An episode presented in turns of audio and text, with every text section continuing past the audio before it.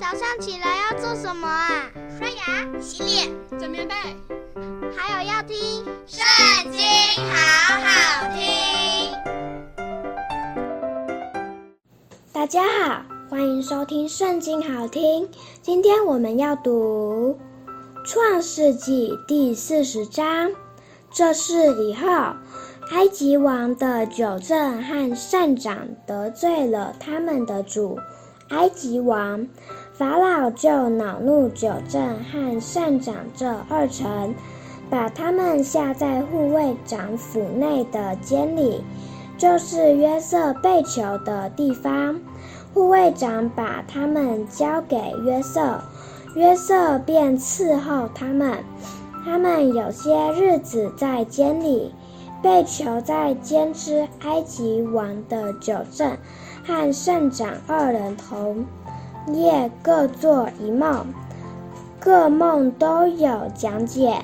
到了早晨，约瑟进到他们那里，见他们有愁闷的样子，他便问法老的二臣，就是与他同囚在他主人府里的，说：“你们今日为什么面带愁容呢？”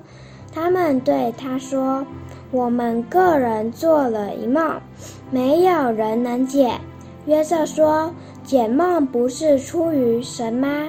请你们将梦告诉我。”九正便将他的梦告诉约瑟说：“我梦见在我面前有一棵葡萄树，树上有三根枝子，好像发了芽，开了花。”上头的葡萄都成熟了，法老的杯在我手中，我就拿葡萄挤在法老的杯里，将杯递在他手中。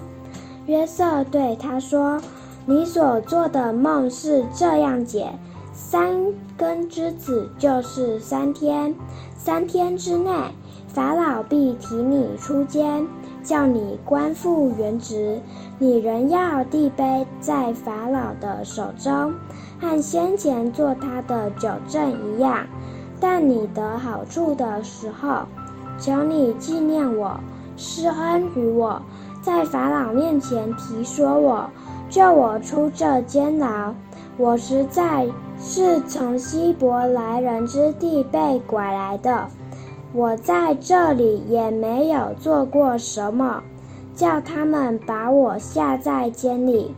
善长见梦解得好，就对约瑟说：“我在梦中见我头上顶着三筐白饼，其上的筐子里有为法老烤的各样食物，有飞鸟来吃我头上筐子里的食物。”约瑟说。你的梦是这样解：三个筐子就是三天，三天之内，法老必斩断你的头，把你挂在木头上，必有飞鸟来吃你身上的肉。到了第三天，是法老的生日，他为众臣仆设摆筵席。